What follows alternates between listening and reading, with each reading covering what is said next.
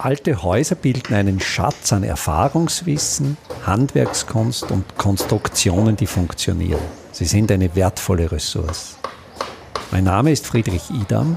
Ich bin Spezialist für historische Bauten und das ist mein Podcast. In der heutigen Episode des Podcasts Simple Smart Buildings, es ist von dieser Reihe über das Holz eine weitere Episode. Da unterhalte ich mich mit Günter Kein über das Themenfeld Holzfeuchte, Holztrocknung und da denke ich, ist ja der wesentliche Unterschied zwischen dem lebenden Baum und dem Holz, das wir in unserer Wohnumgebung haben, der feuchte Unterschied. Grundsätzlich die ganz einfache Frage, warum trocknet Holz? Naja, der lebende Baum nutzt sein Zellgebilde, um Wasser, aber auch Photosyntheseprodukte im Baum zu verschieben. Das heißt, in, in der Zelle, in den Zellhohlräumen befinden sich Flüssigkeiten jetzt im, im, im einfachsten Sinne. Und dieser Zellhohlraum ist nur mit Flüssigkeit gefüllt, solange der Baum lebt. Wenn jetzt Holz tot ist, im, im Sinne eines gefällten Baumes, im Sinne von Nutzholz, so beginnt das Wasser aus diesem Zellhohlraum auszutrocknen. Und das ist mal der primäre Unterschied zwischen lebendem Baum und unter Anführungszeichen totem Holz. Aber das Holz ist ja nicht völlig tot. Es reagiert ja weiterhin mit der Umgebungsfeuchte und ein Holz, das einmal getrocknet ist. Trocknung heißt ja letztlich nur auf Zustände der umgebenden Luftfeuchte zu reagieren. Ja, genau. Also in weiterer Folge dann ist nämlich nicht nur die Feuchtigkeit im Zellhohlraum relevant, sondern für die Verarbeitung vor allem jene Feuchte, die sich in den Zellwänden befindet. Wenn ich da ein wenig tiefer einsteigen darf, in der Zellwand befinden sich vor allem Zellulose und Hemizellulosen-Moleküle, die durch Ligninmoleküle zusammengebunden, zusammengekittet sind. Und diese Moleküle sind grundsätzlich sehr hydrophil, das heißt, Wassermoleküle können sich andocken. Und sofern Wassermoleküle sich in dieses Molekülgeflecht einbinden, drücken sie diese Moleküle auseinander und somit nimmt das Volumen zu. Und das ist jetzt eigentlich der Grund für das Quellen und Schwinden des Holzes, welches wir dann sicher auch noch besprechen werden. Und was jetzt spannend ist, und ich komme zum Schluss, dass Holz immer mit der Umgebungsfeuchte ein Gleichgewicht sucht. Das heißt, die Menge dieser Wassermoleküle in diesem, diesem Zellwandkonstrukt ist veränderlich. Und da gibt es ein für mich auch sehr spannendes Phänomen, von dem du mir mal erzählt hast, die Hysterese, dass letztlich auch das Holz, was wir vielleicht jetzt am Anfang unseres Gesprächs gar nicht so richtig als tot bezeichnet haben, dieses Holz reagiert auch mit unterschiedlichen Geschwindigkeiten auf diese Veränderungen der Umgebungsfeuchtigkeit und offenkundig ist für diese Geschwindigkeit bestimmend, wie schnell das Holz das erste Mal beim ersten Trocknungsprozess Feuchtigkeit verloren hat. Ja, und auch interessant die von dir angesprochene Hysterese, dass die feuchte Aufnahme immer ein in etwa ein Prozent geringere Holzausgleichsfeuchte hervorbringt, als dies beim Trocknen der Fall ist. Das heißt, Holz ist träge oder ja, ist träge beim Abgeben der Wassermoleküle. Somit ergibt sich bei der gleichen umgebenden Luftfeuchtigkeit eine geringfügig unterschiedliche Holzausgleichsfeuchte, abhängig davon, ob es gerade befeuchtet wird oder ob es trocknet. Vielleicht, dass man diese Ausgleichsfeuchte oder Gleichgewichtsfeuchte definiert, da reagieren ja unterschiedliche Materialien völlig unterschiedlich. Wenn man jetzt zum Beispiel das Extrembeispiel Glas nimmt, kann man Glas in eine feuchte oder trockene Umgebung stellen und es wird sich beim Feuchtigkeitsgehalt des Glases nichts ändern, weil es keine nichts tun. Dann gibt es Materialien, die sehr geringe Ausgleichsfeuchten haben, wie beispielsweise Beton. Ich glaube, da ist das in der Größenordnung von 1, 2 Prozent bei Umgebungsluftbedingungen. Und bei Holz, also um hier eine, eine Einschätzung zu geben, liegt die Ausgleichsfeuchtigkeit des Holzes bei einem Klima von 20 Grad Celsius und 65 Prozent Luftfeuchtigkeit bei 12 Prozent. Dass wir in diesem Thema weiter fortschreiten, die Holztrocknung. Es ist natürlich sinnvoll, das Holz, bevor man zum Beispiel Möbelstücke daraus fertigt, das Holz vorzutrocknen. Denn würde man jetzt die Möbelstücke aus feuchtem Holz machen, würden die natürlich stark an Volumen verlieren? Ja, wie zuvor angedeutet, also der feuchte Verlust geht dann auch mit einer, einer Volumenverringerung einher, dem sogenannten Schwinden. Und das ist natürlich für die technische Holzverwendung im Regelfall ein Problem. Das heißt, man versucht das nasse Schnittholz auf ein sinnvolles Maß runterzutrocknen, um dann im Idealfall am Möbel die Maßänderungen minimalst zu halten. Und nicht unrelevant ist auch die Tatsache, dass die meisten holzzerstörenden Mikroorganismen bei einer Holzfeuchtigkeit über 20 Prozent die idealen Bedingungen vorfinden. Und so ist man schon aus Gründen der Dauerhaftigkeit interessiert, die Holzfeuchtigkeit darunter zu drücken. Und da gibt es ja, ich denke, jetzt gerade in einer Zeit, wo die Energiepreise deutlich steigen, gibt es eine sehr energieeffiziente Art der Holztrocknung und das ist die traditionelle Freilufttrocknung im Holzstapel. Also dass man nicht künstlich erzeugte Energie zuführt, um das Holz zu trocknen, sondern letztlich Wind- und Sonnenenergie dazu nutzt, das nasse Schnittholz, und wenn jetzt dieses Schnittholz vom Sägewerk kommt, das wird ja noch, kann Feuchtigkeiten bis zu 70, 80 Prozent enthalten. Auf jeden Fall. Also da wird dann zum Teil auch noch Feuchtigkeit in den Zellhohlwänden vorzufinden sein. Es ist übrigens dies, dieser viel zitierte Fasersättigungspunkt, der größenordnungsmäßig bei 30 Prozent Also das sind liegt. die Räume zwischen den Zellen. Genau. Und alles, was über 30 Prozent ist, ist vereinfacht gesagt Feuchtigkeit im Zellhohlraum. Alles, was unter 30 Prozent ist, dort ist die Feuchtigkeit in den Zellwänden oder ausschließlich dort. Und solange dieses ungebundene, kann man das als ungebundene? Ja, kann man so bezeichnen. Dieses ungebundene Wasser wegtrocknet, tritt ja kaum eine Volumensreduktion ein. Exakt, weil dann ja in den Zellwänden keine Veränderung stattfindet. Und wie von dir angesprochen, man kann das jetzt natürlich auf verschiedenste Arten bewerkstelligen, dieses Trocknen. Das eine ist die angesprochene Freilufttrocknung. In der Industrie und auch im Handwerk dominiert zurzeit die technische Holztrocknung, wo in beheizten Kammern ein, ein künstliches Trocknungsklima hergestellt wird und wo Holz in sehr kurzer Zeit auf die Zielfeuchtigkeit getrocknet wird.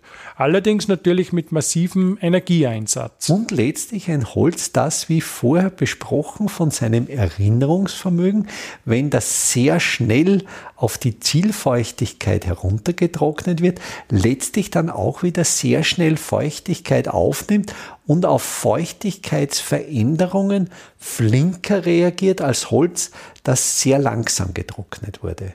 Wobei diese Unterschiede auch nur minimal ausgeprägt sind, das muss man schon dazu sagen. Also das ist jetzt nicht in großen Veränderungen messbar. Aber es ist messbar. Es ist messbar, ja. Und ich denke, dass eben diese traditionelle Form der, der Freilufttrocknung wegen eben des günstigen Energieeinsatzes. Also das Prinzip ist, man stapelt das Schnittholz und da gibt es ja bestimmte Regeln des Stapels. Ich denke, eine dieser Regeln ist einen Mindestabstand vom Boden weg. Also da nimmt man Steine oder Betonblöcke, dass man, was ist deine Erfahrung, 30, ja, 40? Spritzwasserbereich. Ich würde auch sagen, ein knapper halber Meter. Und dann wird Holz in Lagen gelegt, also die, die prismierte oder auch scharf geschnittene Ware wird in Lagen gelegt und dann wird, um einen Abstand zur nächsten Lage zu erzeugen, eine sogenannte Stapelleiste zwischengelegt. Sodass zwischen den einzelnen Lagen des Schnittholzes immer wieder Lufträume entstehen. Und da gibt es ja die Regel, dass man diese Stapel im Idealfall quer zur Hauptwindrichtung des Standortes stapelt, damit der Wind gut durch diese Zwischenräume des Stapels ziehen kann. Wobei ganz interessant es auch die Erfahrung gibt, zum Beispiel in Kuchel, Salzburger Gemeinde, eine traditionelle Sägergemeinde, also dort gab es sehr viele Sägewerke und Kuchel ist ein Tal entlang der Salzach, das sozusagen mehr oder weniger perfekt Nord-Süd ausgerichtet ist. Und da wurden die Stapel zum Teil gezielt nicht gegen Windrichtung gestellt, weil das Holz zu schnell trocknete in den häufig vorkommenden starken Südwindperioden, was zum Verschalen führt. Also ganz kurz, da, da trocknen die außenliegenden Zellen so schnell aus, werden kleiner, verlieren an Volumen. Genau, das führt dann zum sozusagen diffusionstechnischen Kollabieren des Holzes, zu Deutsch die Feuchtigkeit weiter drinnen bleibt dann eingesperrt. Und der Kern bleibt im Volumen groß, die Randschicht schrumpft ja. und diese Randschicht reißt dann auf, weil eben der Kern groß bleibt und diese Spannungen nicht ausgeglichen werden können.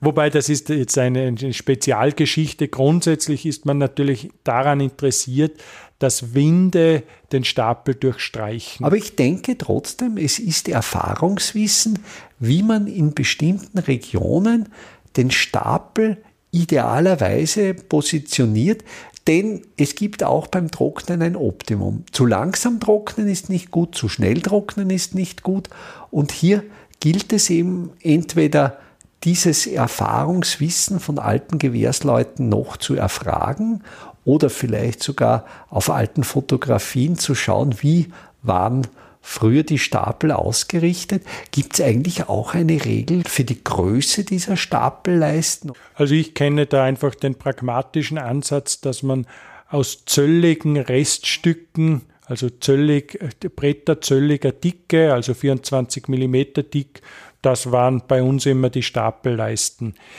Es gibt natürlich da dann schon einiges auch zu beachten, wenn man den Stapel aufstellt.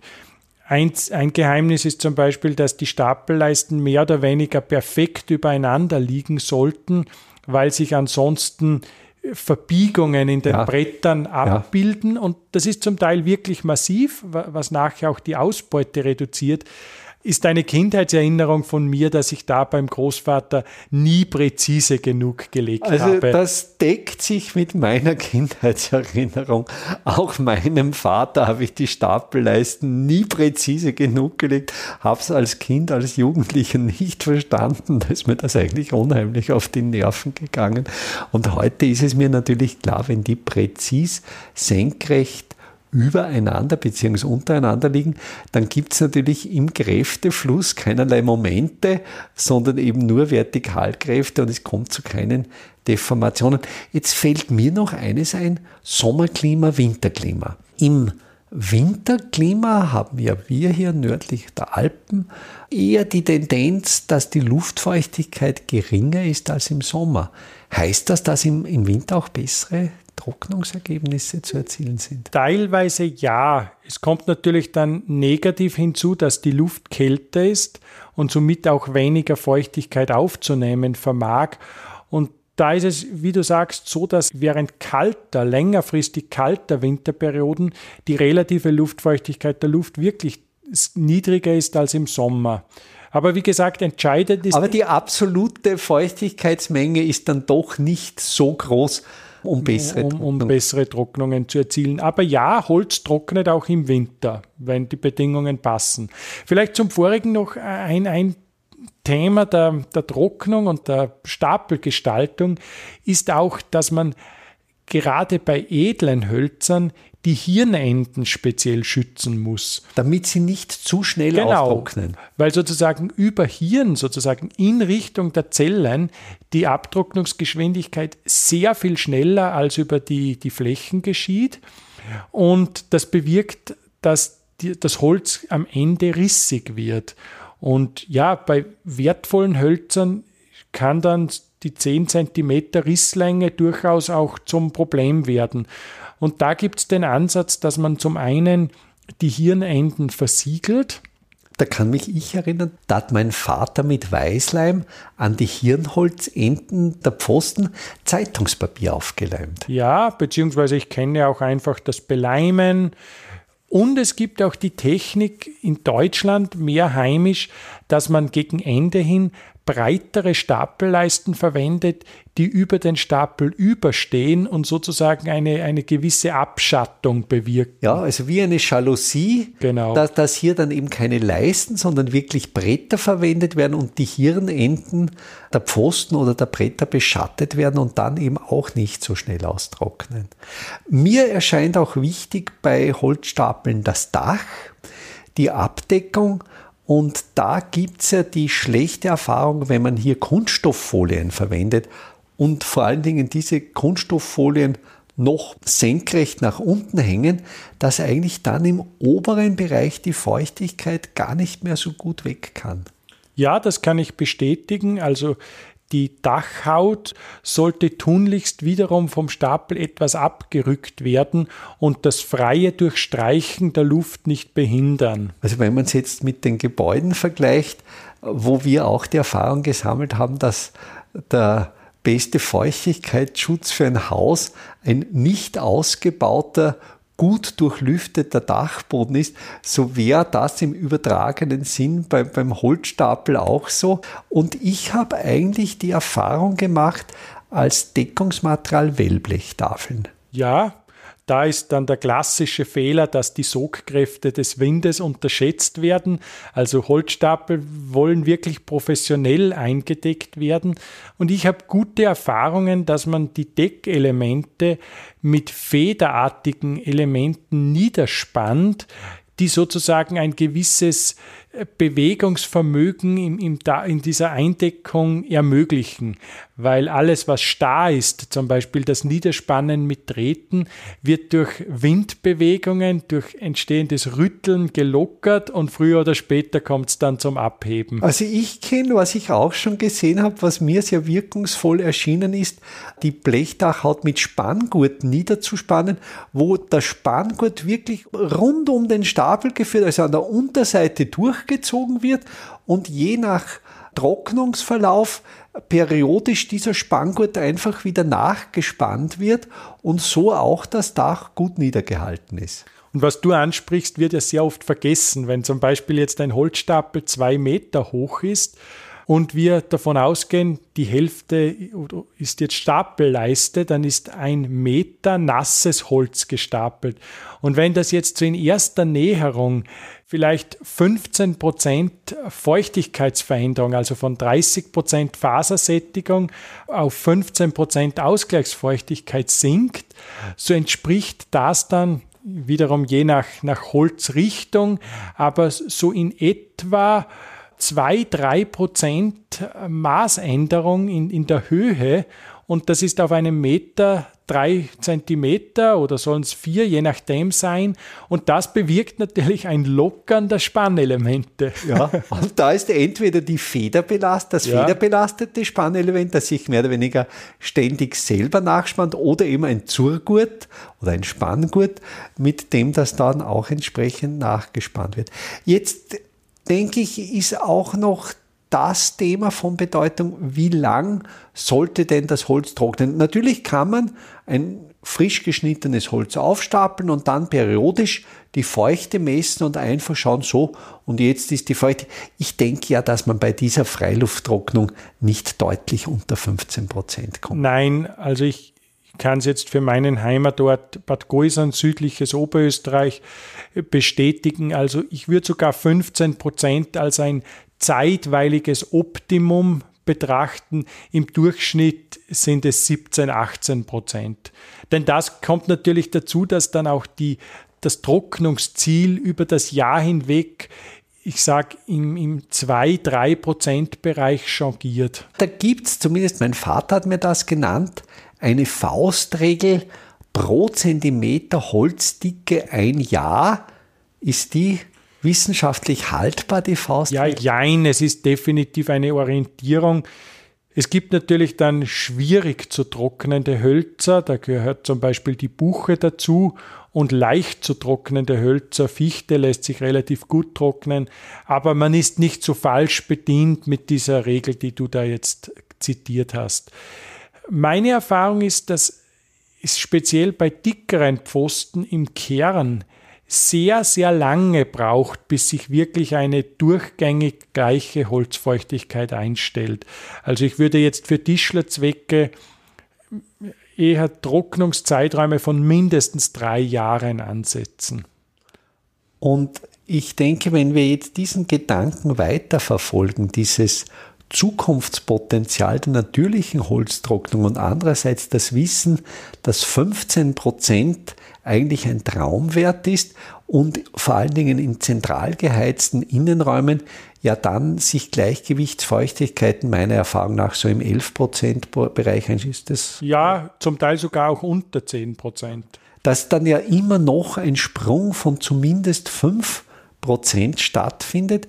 Und jetzt gäbe es einerseits die Möglichkeit, diese 5 Prozent noch durch technische Holztrocknung mit extremen Fremdenergieeinsatz durchzuführen oder, und da denke ich, wäre das Potenzial, die Konstruktion des Möbels, die Konstruktion des Holzeinbaus so zu wählen, dass die Konstruktion das Schwinden des Holzes im Innenraum erlaubt, ohne dass dabei Schäden entstehen. Beziehungsweise kann es sein, dass wir künftig auch unsere Räume nicht mehr so stark beheizen, weil die Energie schlichtweg fehlt oder zu teuer wird. Könnte ich danke für das Gespräch. Danke sehr.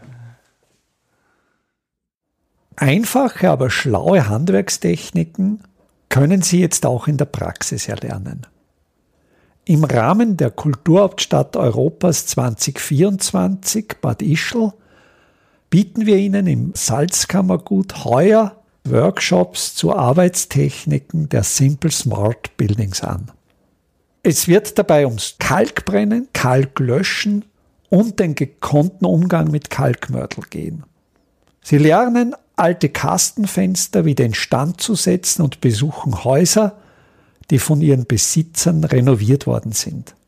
Zum Abschluss der Workshop-Reihe im Herbst 2024 können Sie von international renommierten Profis die Lehmbautechnik in Theorie und Praxis lernen. Wir würden uns freuen, wenn wir Sie für den einen oder auch für mehrere Workshops begeistern könnten. Alle Termine, den Workshop-Folder zum Download und den Link zur Anmeldung finden Sie auf der Startseite meiner Website www.idam.at.